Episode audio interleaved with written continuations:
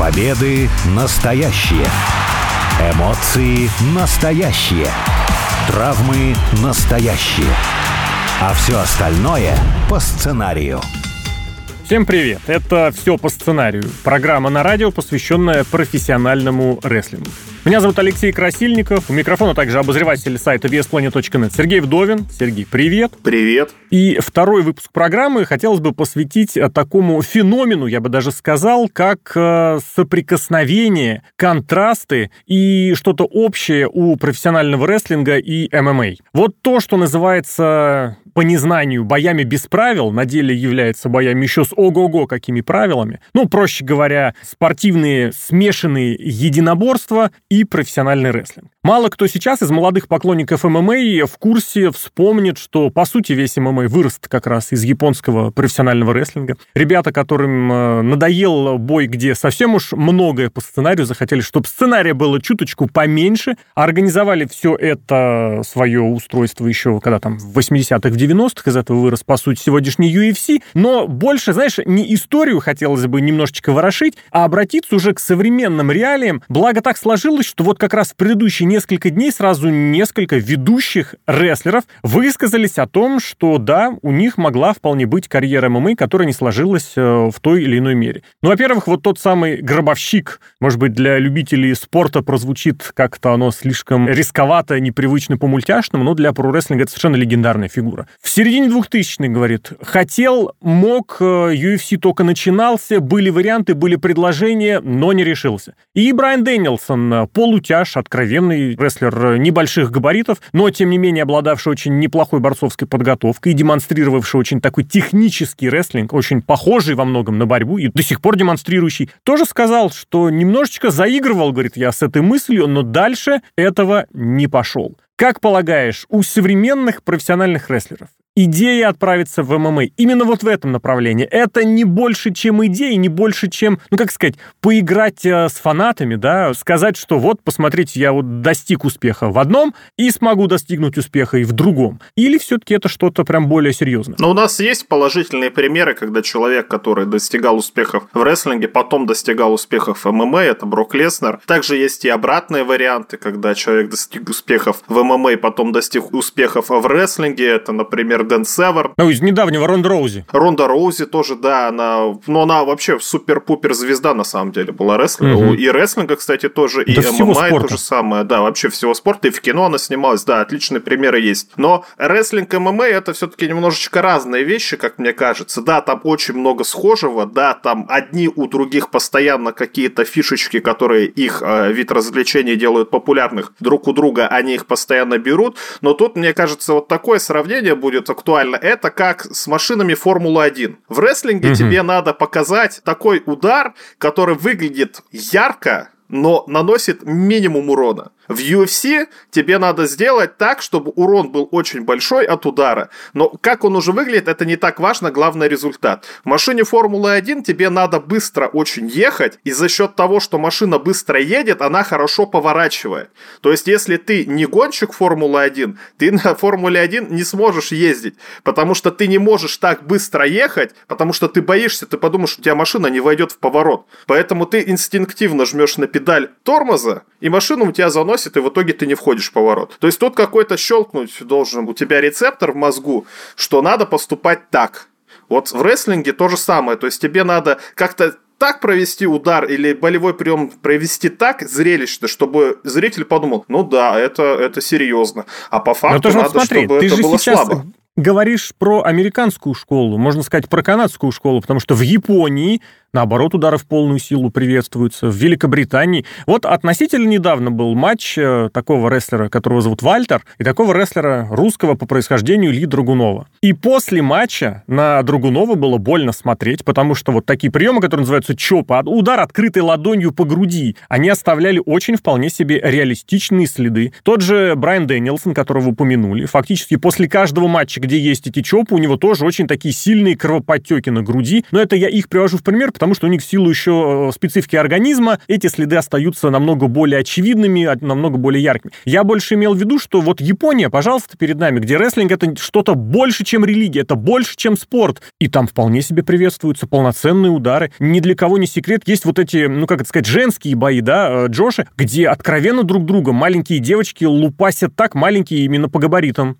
не дай бог кому попасться под их горячую руку, лупасят так, что это страшно смотреть. Поэтому не заужаем ли мы рестлинг только американской традиции? Американской более привычной, наверное, российскому, постсоветскому, да, зрителю. Но если рестлера будут лупасить все, а он проводит очень много матчей за сезон, в Японии вообще такая традиция, что они ездят турами, то есть они турами, могут да. за неделю провести 7 шоу, потом месяц после них отходить. Но какой рестлер это перенесет физически? В культуре ударов чопов, да, он очень громко звучит, кажется он каким-то серьезным. Но сколько они? 40-50 лет уже проходит? Да, наверное, и того больше. Да а больше. если бы они наносили действительно какой-то урон состоянию здоровья, тогда бы их, наверное, не проводили. Потому что, ну зачем? Ну мы же понимаем, да, может это сейчас больно, да, это как э, крапивой, например, обжечься, да, да, у тебя потом остаются какие-то волдыри на руках, но это же на общее физическое состояние нет, вот ты два дня подходил, все, немножечко заживать начинает. Поэтому в этом плане, ну, наверное, нет. В Японии, да, вот то, что ты назвал Джоши, там это вообще э, тема отдельного разговора. Это на самом деле очень интересно, об этом можно говорить. Но опять же, ну, сколько ты так будешь э, состязаться? ММАшники-то ну да, они проводят очень рано два, завершают. Два-три матча в год. А рестлер, будь добр, выступай постоянно, потому что если шоу не будет, что называется, must go on, не будет go on, то тогда какая-то магия рестлинга в этом плане пропадет. Хорошо, а есть кто-нибудь из про-рестлеров, кого бы вот ты либо хотел увидеть на ринге ММА, или сожалеешь, что не увидел о ринге ММА? Ты привел прекрасный пример Брока Леснера, который был великолепным борцом на уровне колледжей. То есть это был такой талантище, который на уровне, я даже не знаю, как сказать, природного таланта. То есть что-то есть, что-то, что Брок Леснер мог по опыту не добрать, он добирал интуитивно. Ну и, кстати, у Брока тоже, у него и поражения в целом-то были, идеи. Ну и, соответственно, если развить эту идею, был замечательный олимпийский чемпион. Да, у него, конечно, был э, перелом. Broken freaking neck, Курт Энгл. Но наверняка хотелось бы посмотреть, как бы он там сориентировался. Кто-то еще, потому что примеры действительно были из недавнего очень громкие, конечно, были переходы в ММА. Ну, как переходы? Дэйв Батиста, который актер, э, сейчас актер, который снимался в «Дюне», который снимался в «Страже Галактики», устроил себе, ну, мне кажется, такое, знаешь, э, развлечение на корпоратив заказал себе бой, ему там подвезли оппонента, который, ну, совершенно не в кондициях. Джек Свегер, он же Джейк Хейгер, ну, тоже у него вроде оппоненты, которые не то чтобы не в кондиции, ну, против некоторых он особо как-то и даже не вспотел, что называется. Был обратный пример, когда просто было обидно, Сим Панк попробовал себя в UFC, и там было действительно, наверное, прям откровенно, ну что уж там, позорно, хотя Сим Панк очень многими в рестлинге любим. Тоже, кстати, в киношке немножечко пробовал, справа таких не совсем авторитетных и кассовых. В общем, за кем бы ты посмотрел, вот кто бы при нормальной подготовке, естественно, с подбором оппонента по силам, вот это было бы хорошее зрелище. Но это, скорее всего, рестлеры технического стиля, о которых мы уже сегодня говорили, например, Брайан Дэниелсон, потому что он действительно может какие-то финты исполнить и тому подобное. Тяжеловесов смотреть сложно, потому что в ММА бои тяжеловесов часто скучные, они более ударные, и там каких-то бросков это все редко бывает. А если бывает, ну, представь, представь, 130 килограмм там упадет как-нибудь, это выглядит mm-hmm. страшно. Но вот, наверное, только Брайана Дэнилсона и все. А ну из японцев какой-нибудь там Кента, да, тоже интересный парень. Ну, небольшой У тоже. него ударный стиль, и, возможно, он этот ударный стиль хорошо бы проявил в ММА. Ну, а вот из тех, кто, раз уж ты ударный стиль упомянул, из тех, кто выступает в этом стиле в Северной Америке, в Европе, например, тот же самый, как его сейчас зовут, Малакай Блэк, он же Томент в прошлом, он же очень креативный ударный стиль демонстрирует. MVP, например, тоже такой рестлер, выступал в гиммике спортсмена, ведь у него совершенно нетривиальная борьба была, и еще за за спиной, тюремное нахождение. Раз уж заговорили про тюрьму, Букер Ти, вот я бы очень посмотрел что-нибудь у него тоже. Многие могли помнить его еще по выпускам WCW на ТНТ с комментарием Николая Фоменко. Очень нетривиальный боец и очень хороший ударный, и причем видно было, что где-то вот прям действительно мог бы вырубить э, человека. С другой стороны, далеко не каждый внушительный прорестлер оказывается готов к боям. Э, ну вот пример, наверное, самый такой откровенный, это Бам Бам Бигелоу, который откровенно просто не готовым вышел, просто, ну он, видимо, просто денежку вышел получить против Кима Леопольда в 96 году, кстати, вот почти четвертьвековой юбилей на этой неделе, и совершенно ничего не смог противопоставить Леопольда. Ну да, на самом деле, пусть они, кто хочет, тем и занимается, кто что может, то и то занимается. Брок Леснер это феномен. Это феномен и для борьбы любительской, как это называют в Америке, и для профессионального рестлинга это феномен. Даже для UFC это действительно был феномен. Это феноменальный человек. У него получилось везде.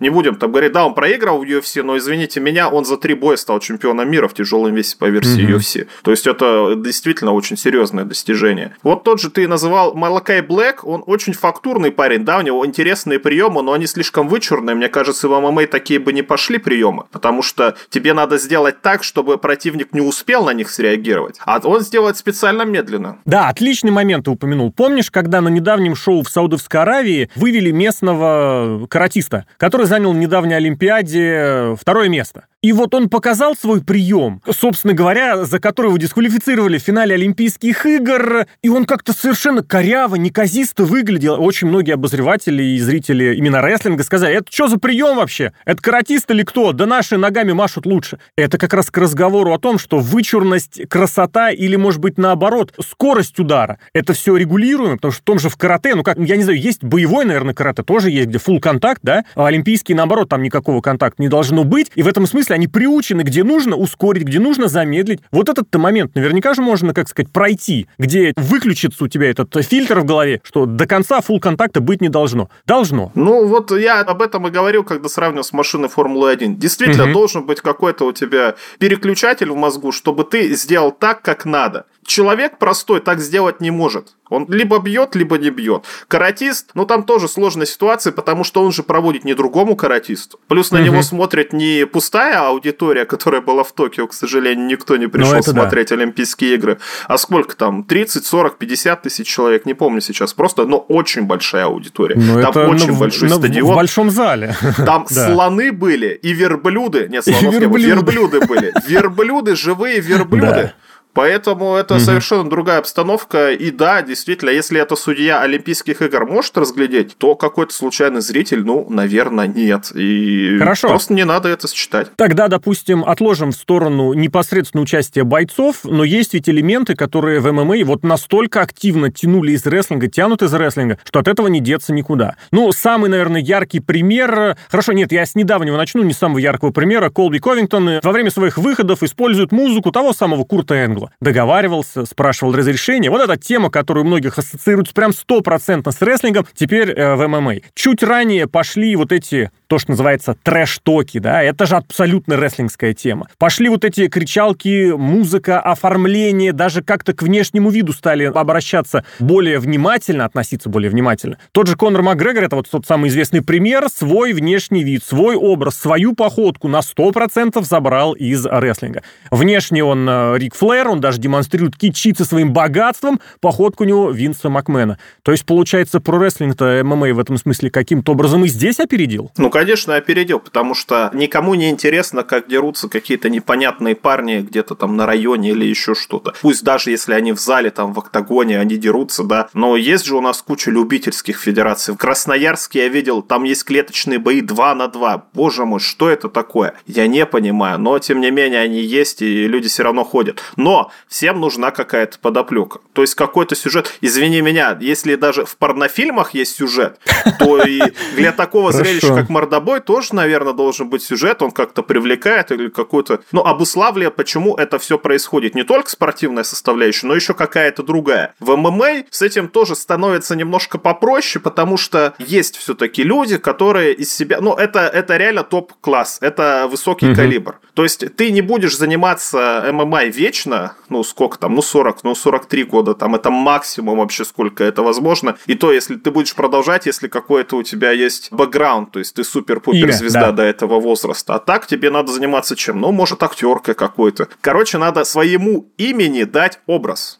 В рестлинге, да, в рестлинге это постоянно, потому что ты звезда, на тебя ходят смотреть. В ММА, ну, примерно то же самое. Сколько смотрит матчи Макгрегора и сколько матчей смотрят, я не знаю, ну, Андерсон Силва, например, был тоже в свое время очень яркий боец, тоже на него все ходили. То есть, угу. в этом случае, да, ты и сам зарабатываешь деньги, и компании приносишь деньги, и ты становишься супер-пупер звездой. Ну, я бы еще обратил внимание на такой момент, который тоже из про-рестлинга в ММА активно переходит, это вот букинг, в хорошем смысле слова, собрать собрать такой карт, чтобы каких-то звезд распределить по отдельным шоу, чтобы никого нигде никак э, не травмировать дополнительно, чтобы всем дать отдохнуть. И вот когда начался вот этот букинг, то есть распределение, составление расписания, мне кажется, UFC-то немножечко, конечно, и стал терять. Другое дело, что все это становится более востребовано на каком-то снова, еще более востребовано на каком-то полуподпольном, что ли, уровне, и вот с этим, наверное, ничего никак не сделать. И здесь, наверное, давай сделаем микропаузу, потому что впереди у у нас обращение к одному из моментов, которое стало вирусным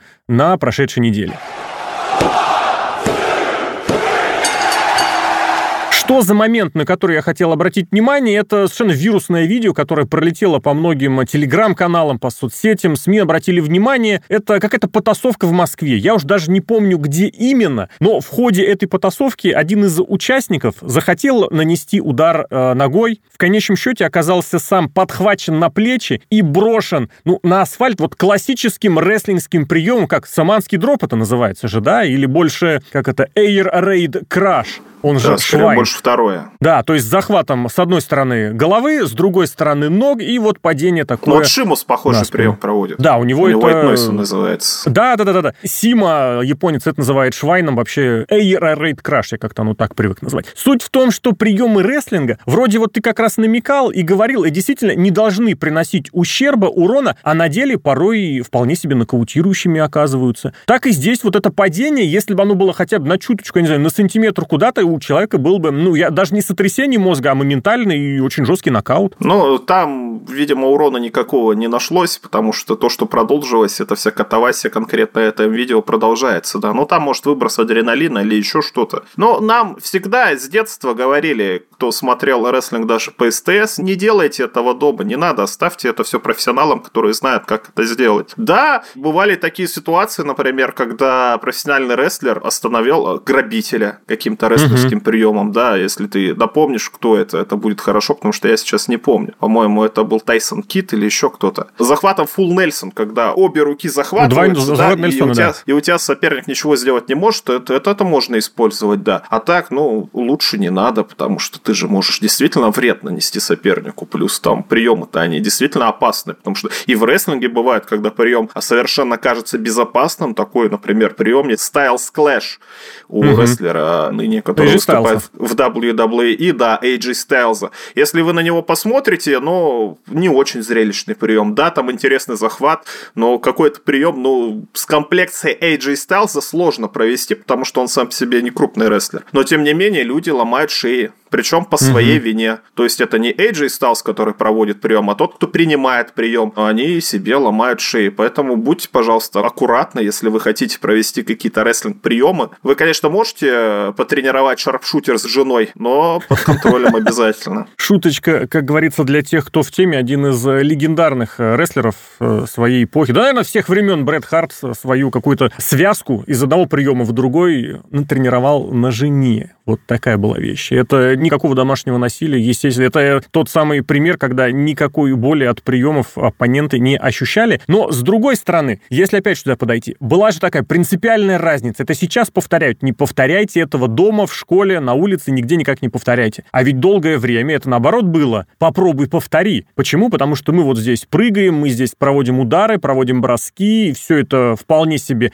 ощутимо и внушительно. Попробуй, что называется, повтори. Мы вот выше выше уровнем. Вот какой здесь подход более будет уместным? Потому что, с одной стороны, озаботиться о безопасности зрителя, который бы захотел вдруг попробовать, в особенности в молодом возрасте, это да. Но, с другой стороны, вот не надо, не надо, не надо. Есть ведь такое, что попробуй, как я, какой-нибудь, условно говоря, футболист э, выделывает трюк в Инстаграме, и хорошо. Или какой-нибудь, не знаю, инструктор по борьбе или по какому-нибудь боевому искусству показывает приемчик. Это что же есть? Ты не можешь, как я. Это всегда отделяло, ну как это сказать, э, профессионала от э, фаната. А вот из серии «пожалуйста, не повторяйте это дома» — это слово, наоборот, провокация. Попробуйте. Это, это так просто, просто не, не надо этого делать. Ну, это скорее будет реклама для какой-нибудь школы рестлинга в таком случае, ну, да. кстати, да. Потому что это все-таки защита от дурака. Ну, если человек дурак, а такие бывают на самом деле, но лучше ему 10 раз сказать и как-то каким-то образом снять себе ответственность, тебе же самому после этого станет проще или компании, да. Но никто не запрещает сам рестлинг.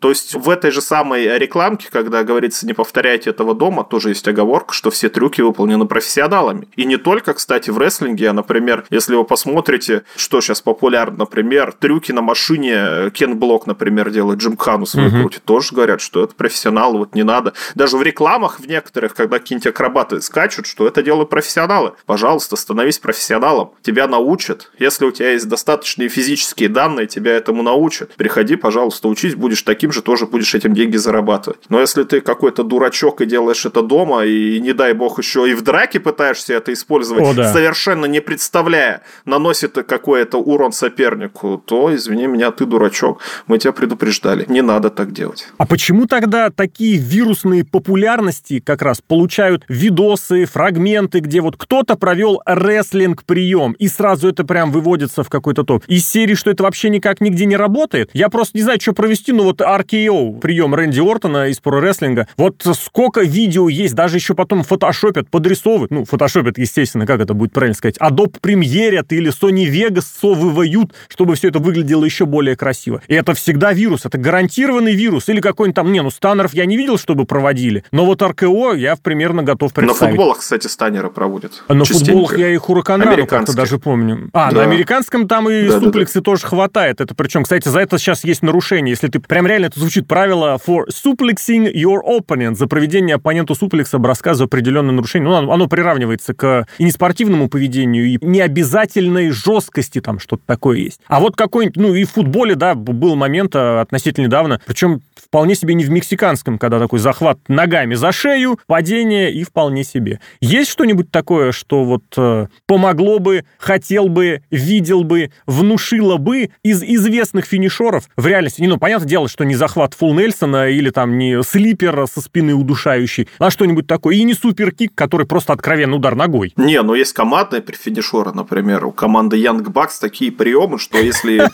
ты их увидишь, то сойдешь с ума просто. А если это проведут перед тобой на улице, ты трижды сойдешь с ума, потому что как вообще до этого можно было бы додуматься, тогда да. Но прием должен быть хлесткий. Вот ты перечислил RKO, это же просто его действительно можно провести из ниоткуда. Станер тоже хлесткий прием. Ты увидел, бац, и все по-другому, все поменялось. А, суперкик, например, раньше считался каким-то серьезным приемом, сейчас, конечно, каждый второй его проводит. То же самое, он просто бац тебе в челюсть провели удар ногой, причем он выглядит красиво. Тогда да. Вот такие финишеры, они всегда, поэтому они и кажутся такими яркими, поэтому они вирусятся, потому что да, это, это круто, это круто посмотреть. Но вот у меня самого в жизни такой эпизод, я не знаю, можно ли это назвать полноценным рестлинг-приемом, но когда в небольшой такой потасовке тоже получилось провести рестлинг-прием, который называется ДДТ. Это обхват противника за шею и после этого падение на спину. Понятное дело, в реальной жизни это не работает, но в потасовке вдруг может и оппонент головой втыкается в пол, в мат, там не было асфальта, это было в метрополитене, и вот я себя немножечко немножечко в этом смысле даже рестлером, так сказать, почувствовал. Но повторять не хочется. В общем, закругляя всю нашу сегодняшнюю дискуссию, как-то вот хочется, наверное, тоже, знаешь, высказать такое мнение, что в рестлинге, в рестлинге не хватает элементов ММА с точки зрения визуального зрелища, с точки зрения какой-то, пусть и постановки, но зрелища, чтобы действительно был какой-то, может, отдельный дивизион, может, отдельный промоушен, сейчас и такие тоже, кстати, пытаются сделать, где делается ставка вот именно на такие, на правдоподобные, что ли, элементы, на ММА. Это не просто сделать, это можно визуально обставить, в прорестлинге это умеют. С той же точки зрения хотелось бы, чтобы в ММА было больше какой-то вот действительно этой сюжетной,